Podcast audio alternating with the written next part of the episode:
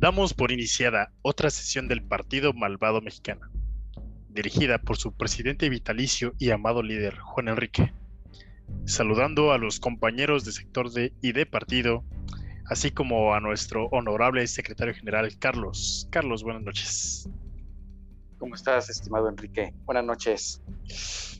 Y yendo de lleno a nuestra plataforma política y el repaso de toda esta situación que viene aconteciendo en nuestro país, el tema Salgado Macedonio no deja de aparecer, Carlos.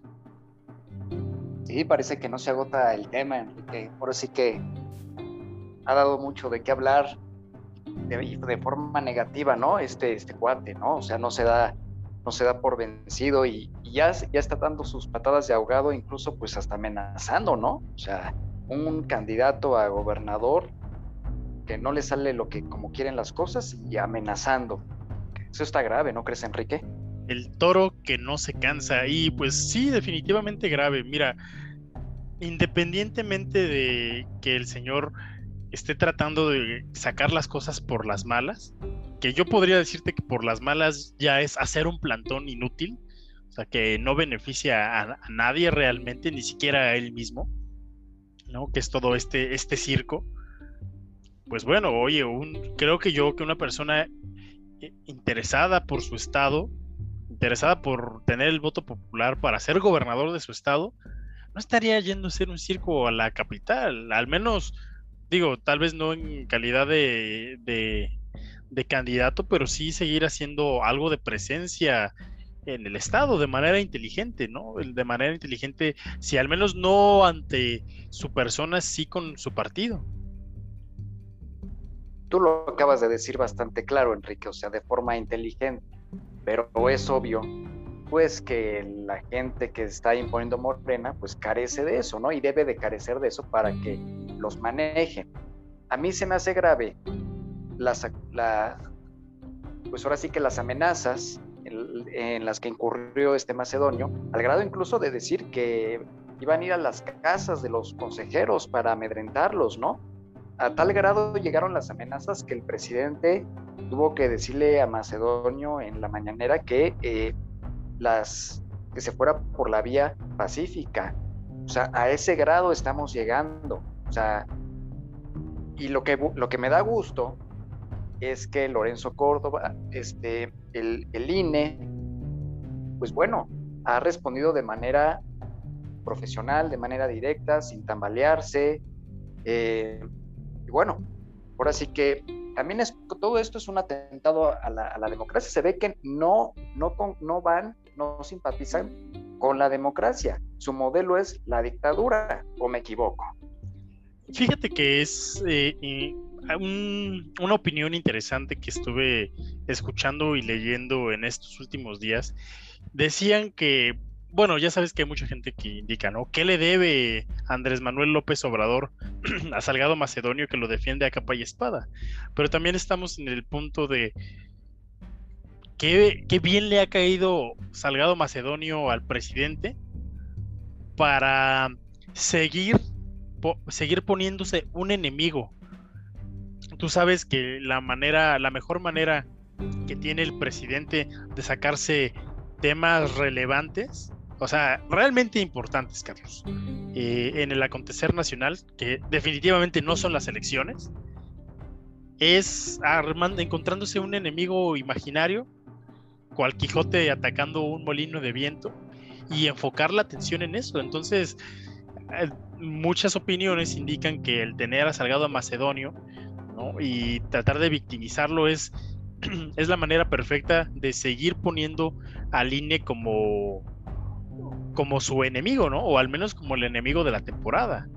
¿no? Independientemente de que sienta pasos en la azotea y la cuestión de que pueda perder mayoría legislativa. Digo, con la misma sangre fría y cinismo lo dijo el presidente. Que, no se les olvide, no va a ser tan fácil porque tengo, eh, tengo tengo capacidad de veto.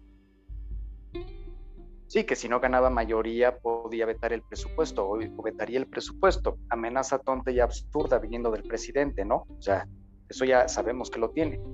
Pero ¿no crees, Enrique, pues que es contradictorio este manejo que se le está dando mediáticamente pues, a Macedonio, al INE y demás? Porque ahora que se le niega el, registro a la gobernatura Macedonio, previa a todas las acusaciones que ya sabemos, qué casualidad que no hacen el mismo escándalo o no sepan con, o no acribillan a los del INE cuando en su momento le negaron el registro de partido a Felipe Calderón.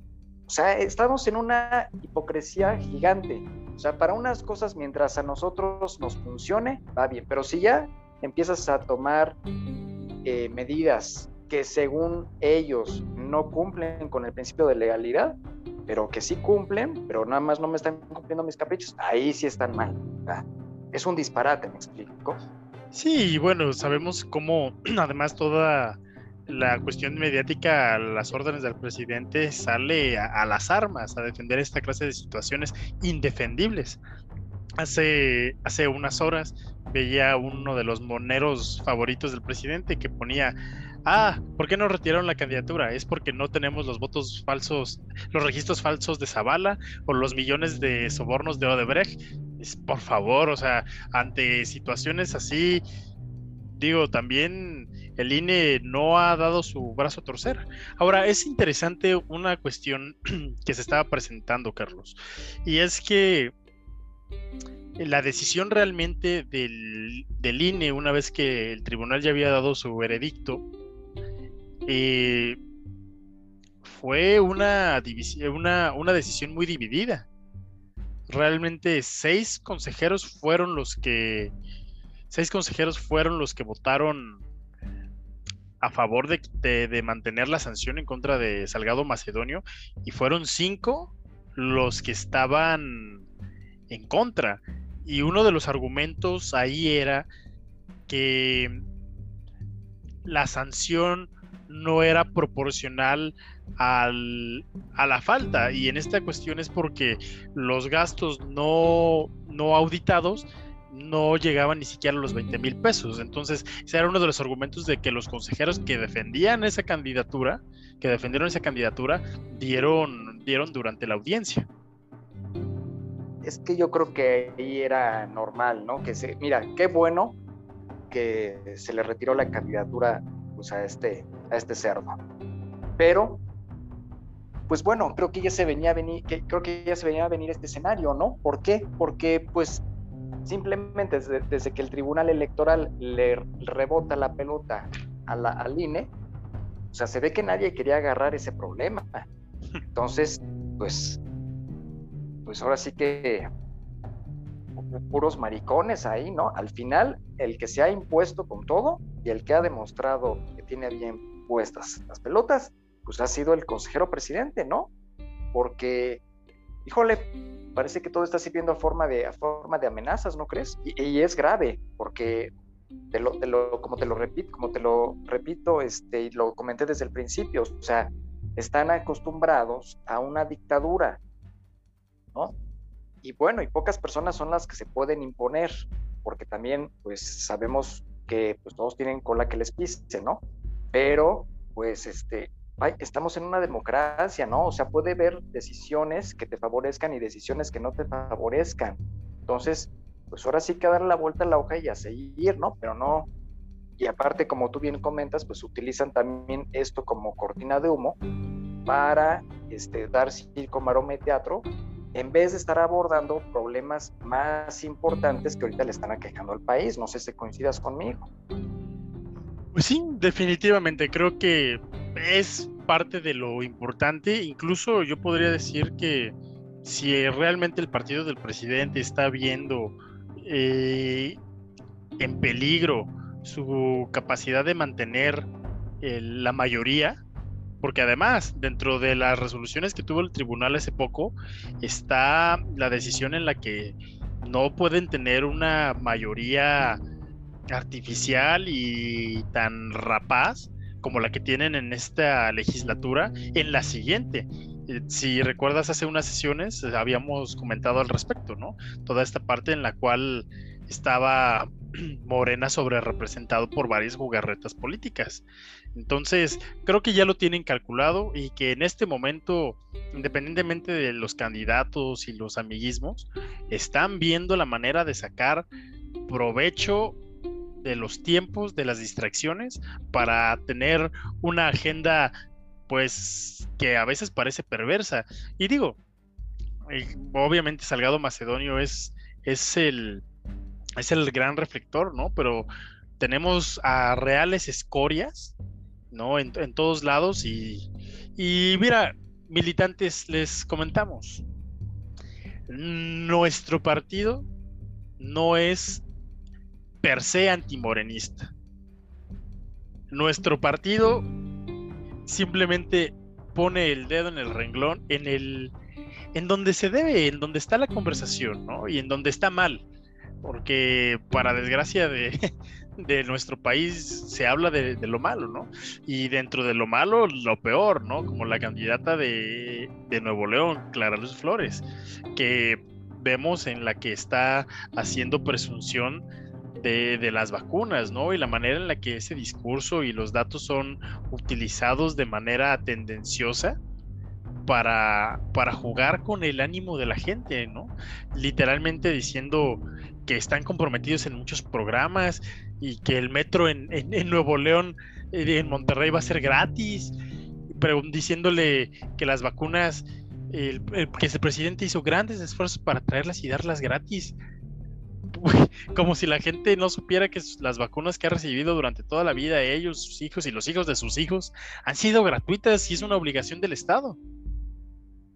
Bueno, y aparte si se tiene es también este por todos nosotros, por cada uno de nosotros, los políticos son aparte, ¿no? Ahí es el mal manejo que tú comentas que se le está dando por parte de esta, de esta innombrable, de esta, esta, esta señorita, ¿no? Pero, vaya, o sea, viene con todos nosotros. O sea, todo esto, todo esto ha sido posible gracias a que todos nosotros pagamos impuestos, ¿sí? Que los huevones del diputado, los senadores, el presidente, ahí en su mañanera sin hacer nada.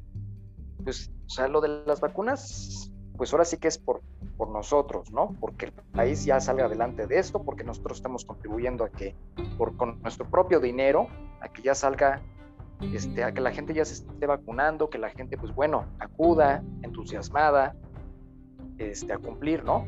Pero ya de ahí a darle un rayón eh, político, pues ya se me hace totalmente deplorable, ¿no? O sea, estás ya jugando con la gente, ya no lo estás viendo, ya no estás viendo a la gente per se, ¿no? Como persona, sino ya lo estás viendo como un número más, como un voto, ¿no? Estás viendo de qué forma, pues, aprovecharte de la desesperación, de esta necesidad y, bueno, de la de esta, de la, pues, toda esta situación tan, tan, que nos ha fastidiado a todos, ¿no? Desde el año pasado. Entonces, bueno, es totalmente deplorable, reprobable el manejo que le está dando, no nada más ella, también el presidente Morena, pues a todo esto de la vacunación, Enrique. Sí, porque digo, eh, la verdad es una, es una manera bastante triste y además de triste, rastrera de manejar esta cuestión.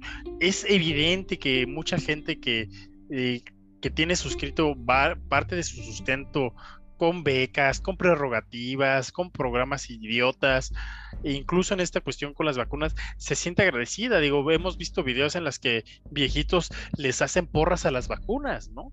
Y nunca falta el, la persona que empieza a querer sacarle eh, eh, la porra al presidente. Pero creo que hay temas en los que en verdad están menospreciando demasiado a la gente. Es la verdad podemos tener simpatía o no por cierto gobierno, pero lo que es indudable, Carlos, es que cuando el gobierno lo hace bien, no habría por qué aplaudirle, porque ese es su trabajo. Su obligación. Definitivamente. Ahora, eh, ahorita por la cuestión de las elecciones, que estamos a poco más de, eh, de 50 días de que se den estos cambios tan importantes en el, en el, en el mapa político nacional, hay que poner mucha atención en lo que se esté, les está aprobando en, el legislativo. ¿no? Y aquí quiero hacer un paréntesis importante, Carlos. Y es que es importante para todos aquellos que tenemos la oportunidad de ejercer nuestro voto, verificar el candidato. Ya sé que suena trillado, Carlos, yo lo sé. No en esa parte de fíjense por quién votan, pero en estas elecciones muchos de nosotros vamos a recibir cinco boletas. Una para gobernador, que creo que es la que más la que más vamos a tener presente. La segunda para un presidente municipal, que seguramente también para la mayoría de nosotros va a ser relevante. Y nos van a entregar otras dos boletas. Otras dos boletas que la mayoría de la gente, digo, obviamente habrá sus excepciones, llena por simpatía de color, porque son muy, muy, muy eh, ilustres desconocidos los que aparecen con nombres ahí. O sea que realmente da igual por quién votes o no. Sí, o porque ya han votado con determinados colores por costumbre, sin pensarlo, ¿no? Exactamente. Ahora, eh, yo lo que les invitaría a todos nuestros simpatizantes y militantes es infórmense bien de qué puestos, en qué distrito están y quiénes son las personas. Si les suena que es don Carmelo, el de la cremería, eh, don Francisco, el de la oficina, doña Lupita, la de la tienda, y ahí está como diputada, usted la conoce y le cae bien, déle ese voto de confianza, no importa en el partido en el que esté. Lo mismo, si sabe que es una persona que tiene un mal antecedente de manera personal, y no importa que esté con el partido de que a usted profesa cierta simpatía, también se vale decir por esta persona no. ¿no? Y es más, incluso decir, esta persona ni es más ni una lona, ni, ni una visita, ni un evento se presentó por aquí como para tratar de ganarme esa simpatía. O sea, teníamos el caso de aquí de, de un de un diputado federal en la ciudad de Querétaro, ¿no? Que se vanagloriaba de haber de haberle ganado un personaje con más presencia con una, por una lona, con una sola lona. Sí, sí, exactamente. O como José López Portillo en su momento, que decía que solamente ganaba con el voto de su, de su mamá. Pero como, como tú aquí lo acabas de comentar, Enrique, o sea, el voto, este voto, estas elecciones más bien, van a definir el rumbo que va a tomar el país en los siguientes, en los siguientes años. Y no me refiero en los siguientes tres años, me refiero todavía más allá, mediano a largo plazo. Porque las buenas decisiones o las malas decisiones, pues bueno, duran, duran más de, incluso aunque el presidente ya haya salido. Pero estas, estas, estas elecciones vienen a ser de gran importancia. Se renueva el Congreso Federal, se renuevan congresos locales, este, entran y salen gobernadores, eh, etcétera, ¿no? Y a raíz de, los resultados que pueda haber, pues se va a definir para bien o para mal el rumbo del país. Y es evidente que ahorita como estamos, pues vamos mal, ¿no?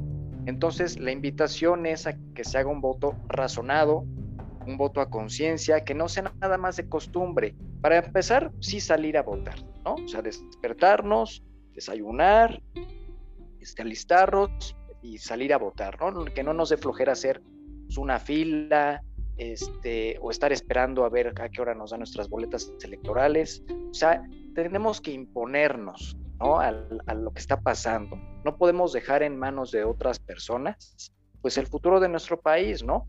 Porque ya vimos las, bueno, quiero pensar que ya, ya vimos que, pues, este, pues que las consecuencias de dejarle este tipo de, decisiones o situaciones a una persona, pues que no, pues eh, son bastante graves, ¿no? Entonces, sin informarnos bien este, qué por qué partido votar, eh, mm, que no sea, vaya, eh, al momento de tachar por quién lo vamos a hacer y pues estar conscientes eh, de lo que se viene, ¿no? Porque, vaya, creo que ahorita no está fácil la situación y es urgente que nosotros como ciudadanos pues tomemos las pues tomemos las riendas del país a través de nuestro voto. Es urgente y es necesario. Entonces, esa es la invitación, ¿correcto, Enrique? Que la gente salga a votar a conciencia, que es lo que necesitamos, que no haya abstencionismo. Bueno, siempre va a haber, pero que sea en la medida de lo, menor, de lo menor posible, ¿no? Sí salir a votar e imponernos y tomar las riendas del país, para ya dejar de ser, pues, este, pues títeres, ¿no? Ya sé que suena un poco también igual como tú lo comentabas, trillado, a lo mejor hasta de risa, pero pues en la medida de lo posible que la mayoría de la sociedad civil pues, salga a participar, pues mayor control vamos a tener, ¿no? Y no vamos a dejar el control de todo esto pues en manos de unos, este, de unos idiotas pues que ni siquiera saben a qué van al Congreso o nada más van a estar dormidos. Vaya, hay gente que no se merece llegar a esos puestos, como hay gente que seguramente se lo merece, pero eso depende de nosotros. Ahora, solamente para dar una probadita, de la clase de cosas en las que nos inciden directamente, acaban de pasar, vamos a mencionar simplemente dos cositas muy importantes. La primera es que se aprueba el que para cualquier usuario de telefonía celular tiene que compartir con el gobierno toda su información biométrica.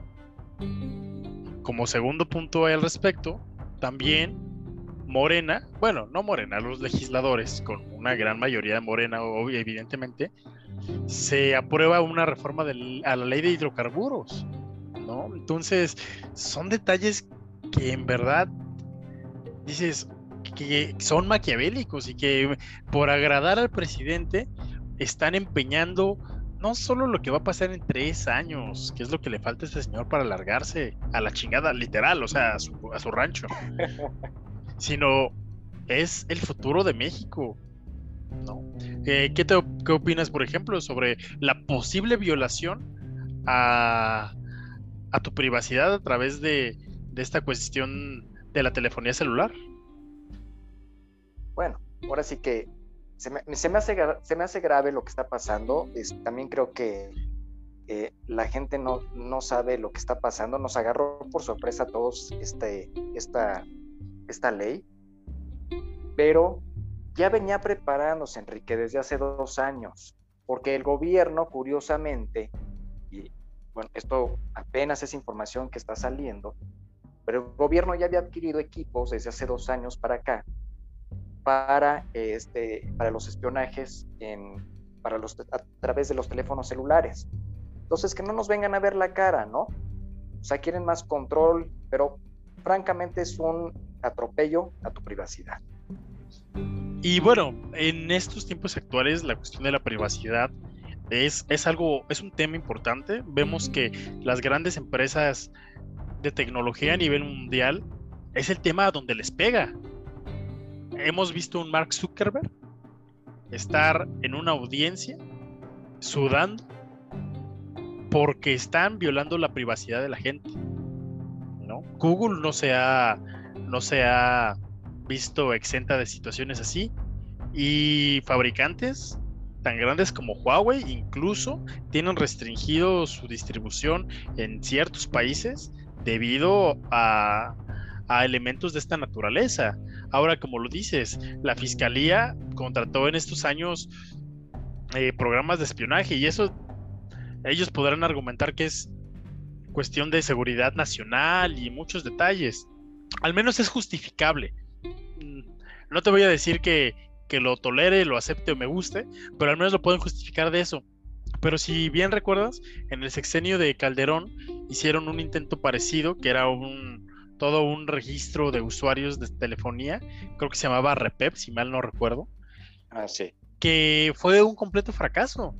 Y tan fracasada fue esta situación que la base de datos en menos de un mes estaba a la venta en internet. Y ni siquiera te estoy diciendo en la deep web que dijeras, ah, bueno, están, son lugares donde se comercia esta clase de información. No, en páginas de lo más accesible para cualquiera que, que tuviera el dinero para, para, para comprarla. Es grave, es grave el tema que estás tocando, ¿eh? Porque al final pues va contra la privacidad, ¿no? Pero mira, también hay que, hay que tomar en consideración una cosa. Ahora con la austeridad eh, franciscana de Morena, pues quién sabe qué tipo de aparatos vayan a comprar o hayan comprado. A lo mejor los rematan a la semana. ¿No? Entonces, bueno, no me preocuparía tanto por esa situación, pero es evidente que sí le va a pegar a las empresas, ¿no? Como tú comentabas también el ejemplo, el ejemplo de, de Zuckerberg, ¿no? Con, cuando teníamos que aceptar los términos y condiciones, nuevos términos y condiciones de WhatsApp, pues se tuvieron que echar para atrás, eh, eh, ahora sí que dilatando un poco el, proceso, dando un poco más de tiempo para los usuarios. ¿Y cuántas bajas tuvieron en un mes? ¿No? Entonces, posiblemente pueda pasar eso, ¿no? Pero, vaya, el punto no es lo de las empresas, no es la baja de usuarios y demás. O sea, la, el punto es cómo se va a usar la información que vayan a adquirir de el gobierno que nosotros estemos dando, ¿no? Y nos van a obligar a dar el consentimiento, porque Creo que también una de las situaciones que se especifican en la ley es que si no se acude a dar los datos biométricos en determinado término, pues la empresa de telecomunicaciones puede en cualquier momento cancelarnos la línea, ¿no? O sea, al final es o es, ¿no? No nos dan opción. Y pues saber cómo se va a usar esa, esa información personal. Es un, es un atropello, así, así tal cual, es un atropello y pero, a ver, como te lo comenté, Enrique, a ver si los, si los aparatos de espionaje no los andan rematando por adquirir, por así que porquería y media por esta austeridad franciscana. Y bueno, esa es una de las reformas que tú puedes decir te impacta directamente. Igual el aumento en precios en plataformas digitales, bueno, eso todavía está en discusión, el aumento a costos de plataformas digitales, que además este gobierno ya ha hecho eh, reformas para dar incrementos a, a tanto al Internet como a todas estas plataformas digitales en plena pandemia, en el momento en el que la gente más lo necesita de una u otra manera. Pero insisto, estas son situaciones que pues, te impactan en tu vida cotidiana, o sea, que tú puedes notar, pero también hay movimientos legislativos, obviamente orquestados desde Palacio Nacional, que nosotros como ciudadanos normalmente no alcanzamos a ver la perversidad y, las consecuencias de lo que están haciendo. Y para prueba está la aprobación de la reforma de ley de, hidrocarburos, ¿no?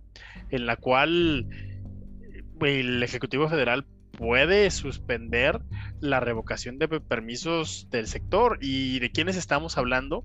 Estamos hablando de todas las de todas las compañías petroleras que con las reformas energéticas del sexenio anterior pudieron ingresar al país a comercializar su producto, ¿no? Y que realmente en ese momento, digo, salvo los precios internacionales del petróleo, generó competencia y a veces la competencia no es de los centavos que le pueda subir o bajar una gasolinería, sino el, a muchas veces el programa de puntos, programas de lealtad que tienen ciertas cadenas, ¿no? O incluso el, la baja de combustibles que hubo a principios de la pandemia, que el presidente eh, cacareaba como un logro y un apoyo a la gente por, las dificultades económicas del momento, fue gracias a, este, movimiento que, quieren echar para atrás. Y te digo, lo peligroso no es que nos quiten las marcas de gasolinerías o que la competencia se vea afectada, que sí es grave, pero lo peor es que situaciones como estas son violatorias de tratados internacionales como lo es eh, como lo es el último tratado de libre comercio que firmamos con Estados Unidos y Canadá. Y el punto y el punto de estar incumpliendo esa clase de acuerdos es la precariedad que nos deja como socios comerciales y como lo poco confiables que ya de por sí estábamos mostrando ser y en ese momento con estas medidas somos simplemente peores que en eso. Pues es el ambiente de desconfianza, ¿no? Que estás creando en estos momentos tan, tan difíciles que está viviendo el país, ¿no, Enrique? O sea, no puedes proponer este tipo de reformas cuando eh, a todos los países, pero más eh, a nosotros como, eh, como país eh, en vía de desarrollo, pues este tipo de reformas porque simplemente se está yendo el dinero, ¿no? Entonces no puedes estar ahuyentando a los inversionistas de esa forma, creando, creando un ambiente de desconfianza y evidentemente están con el mismo cuento de que los neoliberales entregaron, los conservadores entregaron el petróleo a empresas extranjeras. Hay que recordar una cosa, en su momento, cuando en el sexenio pasado se, se empezaron a implementar o se iniciaba este tipo de reformas para permitir que los extranjeros o empresas privadas pudieran acceder a determinadas ramas de los hidrocarburos, era porque México también había dicho que no tenía la, infraestructura para, este, para poder explotar o para poder ir a determinado este, este, aguas someras y demás, ¿no? Y ahora, de la noche a la mañana, vamos para atrás, otra vez en este sentido, ¿no? Entonces, eh, es el cuento de nunca acabar. Y como tú bien lo comentabas, es importante pues que también estén participando distintas empresas, no lo veo mal yo, que pues, en cualquier país avanzado así es, y la competencia pues contribuye a que eh, también los precios se mantengan estables, ¿no? Ante menor competencia, pues vamos a ver subidas, bajadas, subidas. ¿Por qué? Porque pues no hay la suficientemente, no hay las suficientes empresas, todo va a estar monopolizado en unas cuantas que van a poder jugar con los precios. Y al final, ¿a quién se le va ese costo? Pues a todos nosotros. Y bueno, la justificación, como siempre, es fortalecer las empresas productivas del Estado para, seguridad, eh, para asegurar la soberanía energética. Cuando, si bien podemos recordar, Carlos, a principios del sexenio de este señor, incluso con la apertura energética que hubo, hubo desabasto de combustibles. O sea, las empresas del Estado no son capaces de, dar certeza, de certeza ni calidad. Y, ese, y esa es la razón por la que, pues a final de cuentas, es importante que otras empresas también estén proveyendo esta clase de, servicios, o en todo caso productos, ¿no? Ah, me gustaba mucho la opinión de Enrique Ochoa, que digo, eh, como parte de la legislatura, al menos Enrique Ochoa en su momento, si bien recuerdas, fue exdirector de la, eh, bueno, es exdirector de la CFE, ¿no? Y ahí mismo, sí, exactamente, al menos sabes de lo que estás hablando. Y señalas que esa iniciativa es inconstitucional al no incluir un dictamen de la COFESE, que es que lo que está midiendo, está checando es la competencia. E insisto, a estos señores lo que menos les importa es la competencia, pero no solo la competencia, aunque yo puedo decir que sí va a ser relevante en la discusión, termina siendo lo menos importante. A mí me preocupa más que ocurrencias e idioteces como estas pongan en jaque los logros de comercio internacional que ha tenido el país desde hace más de 30 años.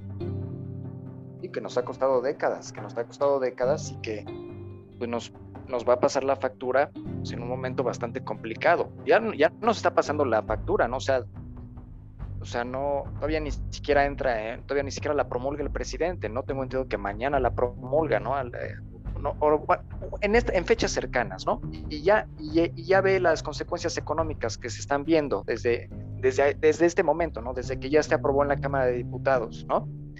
También en Estados Unidos ya se hizo el, ya, ya, ya les llamó la atención, ¿no? De que les está preocupando el clima de desconfianza y cómo están eh, marginando a las empresas extranjeras de lo que ya se tenía vía, vía, este, vía contratos, ¿no?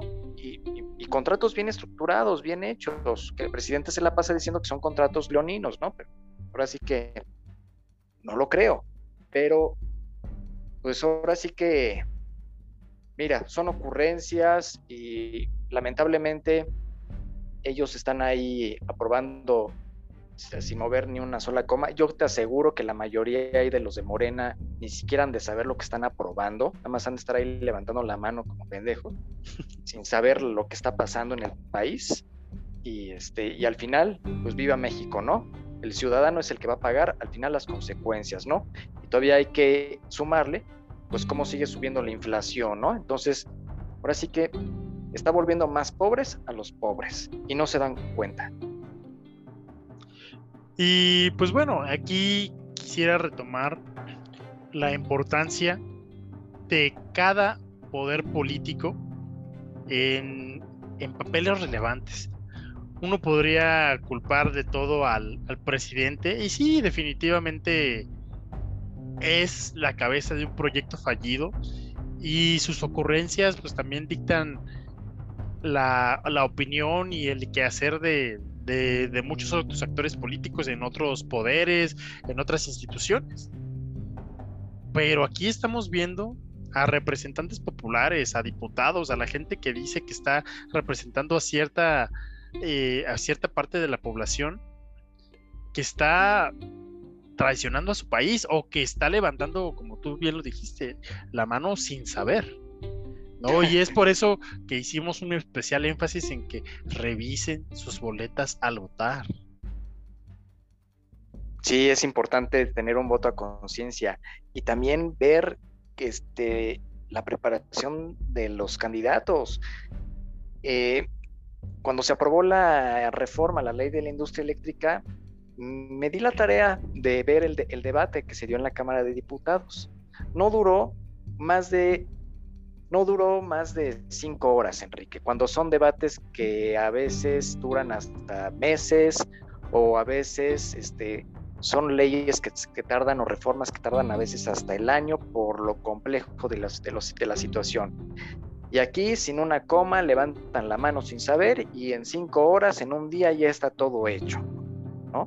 Entonces, comulgo y comparto la invitación que tú haces de dar un voto a conciencia para que vaya, para que llegue gente que verdaderamente sí nos represente o gente que verdaderamente sí sepa de los temas, que no ande aquí, que no se siente ahí en los curules o ahí este, en la Cámara de Diputados, en la Cámara de Senadores, pues este, gente estúpida que no tiene ni idea de que va, nada más va a poner ahí las, nada más va a ir a calentar el asiento y a recibir una nómina jugosa pero no tienen absolutamente idea de nada, ni siquiera de lo que está pasando en el país. O sea, viven en una burbuja. Entonces, sí hay que poner el voto, sí hay que dar el voto a conciencia, sí ser también responsables como ciudadanos y darnos a la tarea de ver quién es quién. Y pues bueno, yendo al final de esta honorable sesión, me gustaría recordar que, volverles a recordar que nosotros no somos un partido anti-AMLO, anti-Morena, ¿no? Pero, pero es importante recalcar el papel como oposición, ¿no? Y citando al analista político Andoni Aldeoca, yo les recordaría que la oposición no debe estar para joder al gobierno, sino para no dejar que el gobierno joda al país.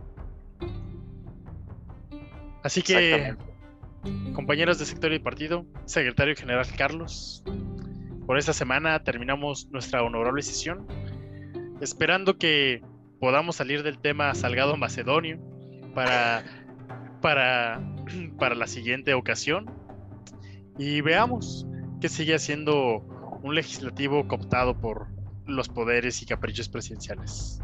Nada más, nada más déjame despedirme también con una, con una frase, Enrique una frase que, que, en su momento dijo Miguel de Cervantes, ¿no? Que decía, y va, y doc precisamente para el gobierno y para la gente que votó también por Morena, ¿no? Que él en su momento dijo que la falsedad tiene alas y vuela, ¿sí? Y la verdad la sigue arrastrándose. De modo que cuando las gentes se dan cuenta del engaño, pues ya es demasiado tarde. Entonces que no sea demasiado tarde para, para que el país se lo lleve la chingada representando a este honorable partido, nos despedimos con el lema, el Partido Malvado Mexicano. Somos malvados, no mentirosos. Buenas noches. Buenas noches.